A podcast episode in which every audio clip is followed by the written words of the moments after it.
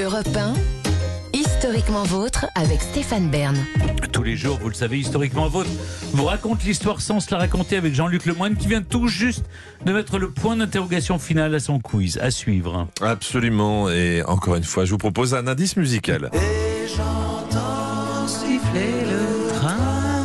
va parler On va des, parler euh, des- ferroviaire. oui, des Oui. résistants qui faisaient sauter les trains en Ah, 40, pas tout à fait. euh, de Rio Bravo, euh, non, de quoi on pourrait parler? Non, on va parler de train, mais de train aux États-Unis. Donc pour l'entendre siffler, il faut avoir des bonnes oreilles. Je sais que c'est votre cas. Donc ça sera rendez-vous tout à l'heure pour Mhm. vous expliquer un petit peu le pourquoi de tout ça.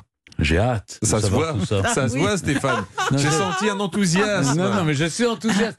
je, je- je pensais encore que j'allais. Qui allait prendre une déculottée sur ces questions Oh, euh, je pense que tout le monde le sait, Stéphane. Oh non. Vous êtes injuste, il m'arrive de gagner.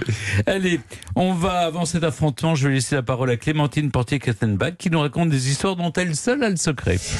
dans l'intimité de l'histoire. Aujourd'hui, Clémentine, vous rendez hommage à celui qui reste la victime des bistouris. Ce n'est pas d'aujourd'hui. C'est Eh le oui, nez. Bah oui, un peu de compassion pour le nez.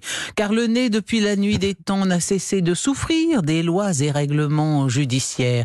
Les Égyptiens, les Grecs et les Romains, pour, pour ne pas dire les Alsaciens, les Suisses et les Lorrains, coupaient les nez des femmes adultères. Et le bon docteur Cabanès, vous savez, ce médecin Bah qui, oui. au 19e, écrit tant de bouquins sur les, les- les grands mots, les petits mots des, des grands hommes, eh bien, il nous rappelle que les musulmans, pendant longtemps, les sarrasins, on aurait dit plutôt peut-être même à l'époque, ont coupé le nez des chrétiens et après les avoir salés pour qu'ils se conservassent, les envoyaient par boisseau. Qu'est-ce que c'est qu'un boisseau hein? Ça, ça, ça signe la, la référence historique euh, très juste. Un boisseau, c'est dans les 13 kilos.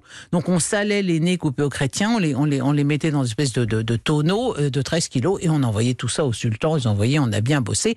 Couper le nez des voleurs, c'est une chose extrêmement classique dans l'Occident médiéval. C'est la première chose, le nez, les oreilles, puis ensuite on vous crève les yeux. Bon, on raconte aussi. On raconte aussi qu'en Angleterre, de nombreuses femmes et filles se, se coupaient le nez pour se rendre repoussantes aux yeux des Danois. Des Danois, euh, euh, plus faire, euh, Vikings. pour faire plus simple, les Vikings, naturellement. Oui, Bah parce oui, que pour ça. sinon. Mais comment on cautérisait. Comment C'est ça qui m'inquiète. Eh ben oui, parce que ça devait faire une sacrée hémorragie, euh, Oui. le, le nez coupé. Hein. Bah écoutez, peut-être qu'on faisait comme euh, comme Ambroise Paré avant la, la, la ligature, on mettait peut-être une pommade ou, euh, on contorisait peut-être au fer rouge. Hein. En tout cas, ça devait faire très très mal. Hein. Le nez, selon une, une expression extrêmement jolie, le nez l'idiot du visage. Oui, mais on n'en finirait pas d'énumérer les expressions, les qualificatifs qui lui sont liés. Pour les expressions, évidemment, avoir le nez fin, fourrer son nez partout, se laisser mener par le bout du nez, ne pas voir plus loin que le bout de son nez, avoir le nez creux. Et pour les qualificatifs, un nez droit, court, busqué, épaté, tombant, camard, camus, ça on le dirait moins, plat, bourbonien, retroussé, rond, pointu, fendu, en trompette et même en pied de marmite ou crochu, le nez crochu, le nez aquilin. C'est le, le nez droit, court et busqué, épaté et tombant. hein. Ça y est, c'est Alors là, Cyrano de ça vient d'où. Non, mais ça, ça vient d'où? Euh, C'est le nez bourbonien. Vous savez, c'est c'est le- ce nez aquilin. Qu'est-ce que c'est qu'aquilin?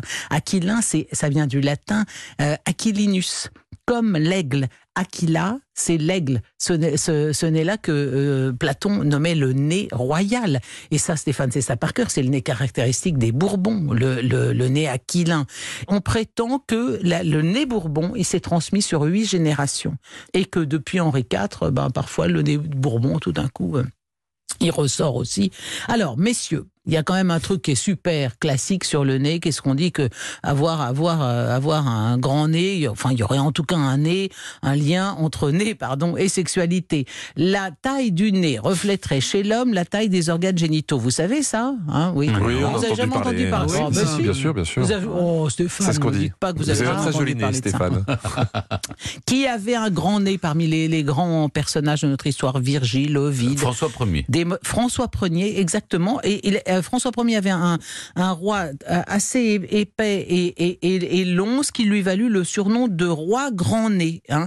Par contre, il y a des, des, des hommes célèbres qui avaient des tout petits nez comme Mozart, Alexandre Dumas, Franklin Roosevelt. Euh, Shakespeare avait un grand nez. Bon, alors qu'est-ce que ça veut dire hein, ça un nez épouvantable. Ah oui, c'est vrai Un nez Ah ouais d'aigle. Il avait le nez Bourbon, ah Louis oui, XIV, vraiment, Oui. Ouais.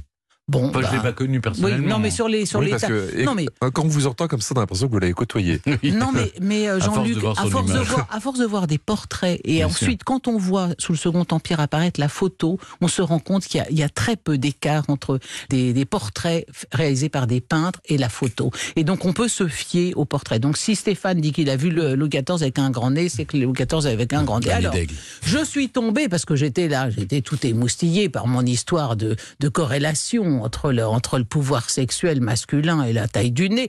Et je suis quand même allé regarder dans le livre des records. J'ai trouvé l'homme qui a eu le plus long nez du monde. Il s'appelait Thomas Veders, alias Thomas Wadhouse.